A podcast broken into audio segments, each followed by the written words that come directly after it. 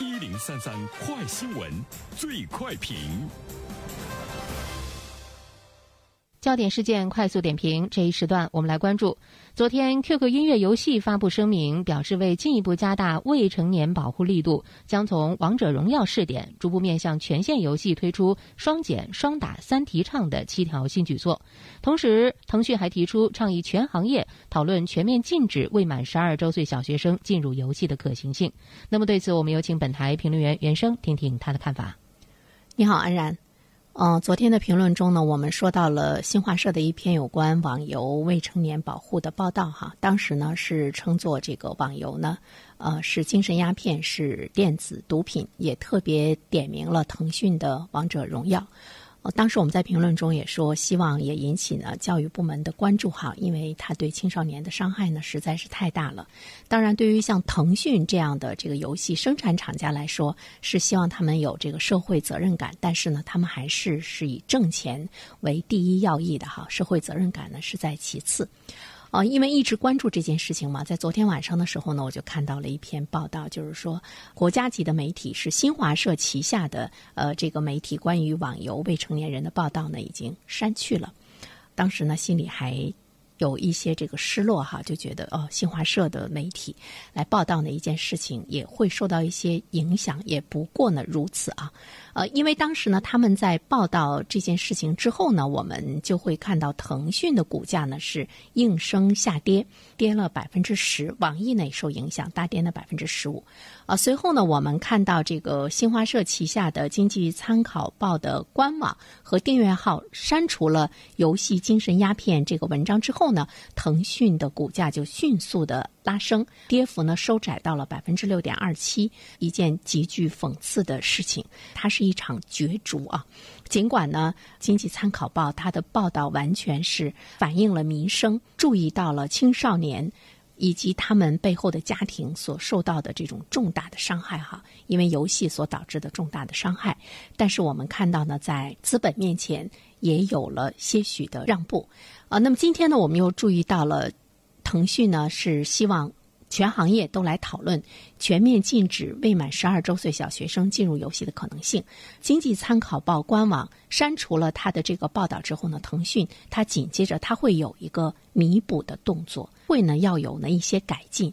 现在的改进呢就是一份倡议，呃，可能也是呢在叫板和表明来说，并不是我一家在生产游戏，你凭什么点名我的王者荣耀对我的利益？造成了这么大的一个损失，你媒体是要负责任的。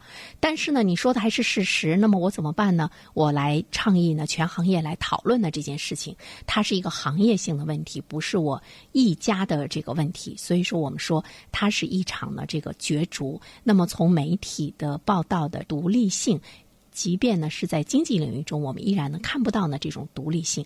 新华社呢也不过如此。我们会看到它的一些这个真相哈。第二方面的话呢，其实我们要看一下这个全行业的倡议。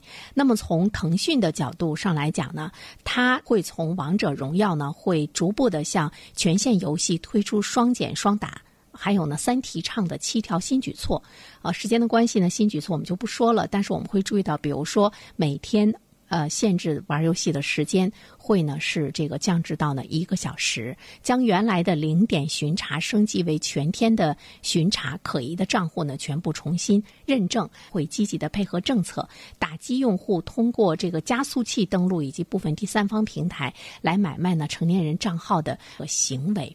这个呢是他们自检的一个行为。从王者荣耀呢开始，我们希望呢能够立刻呢是有行动。第三方面，我们要说的是腾讯，他提出来了一个倡议，全行业。来讨论说，我们都这么做，都来禁止呢十二岁以下的孩子玩游戏，都对他们来进行关闭。我们都这么做，行不行？现在我们看到腾讯提出倡议，还没有呢，谁家站出来说我复议？他是倡议全行业来强化游戏的防沉迷系统，控制未成年人游戏的总的时长，深化呢对游戏适龄评价和实施机制的这样一个研究，倡议全行业呢讨论。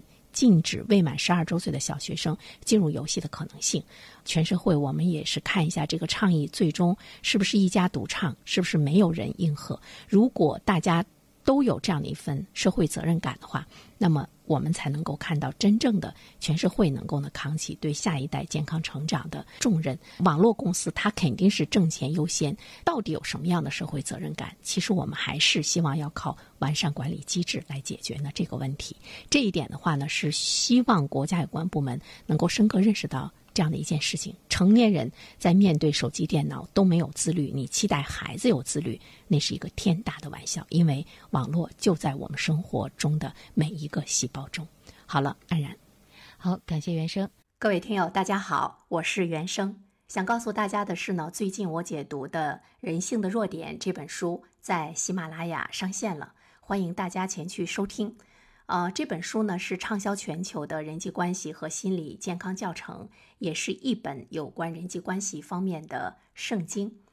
这本书的唯一目的呢，就是帮助你解决你所面临的最大的问题：如何在你的日常生活呀、商务活动啊、社会交往啊，以及与人打交道中，有效的影响他人；如何呢来击败我们的生存之敌——忧虑，创造呢一种幸福美好的人生。当你通过这本书解决好这个问题之后呢，其他的问题就迎刃而解了。当然，这段话不是我说的哈，它是拿破仑·希尔对《人性的弱点》这本书的评价。好，欢迎你前去收听，谢谢。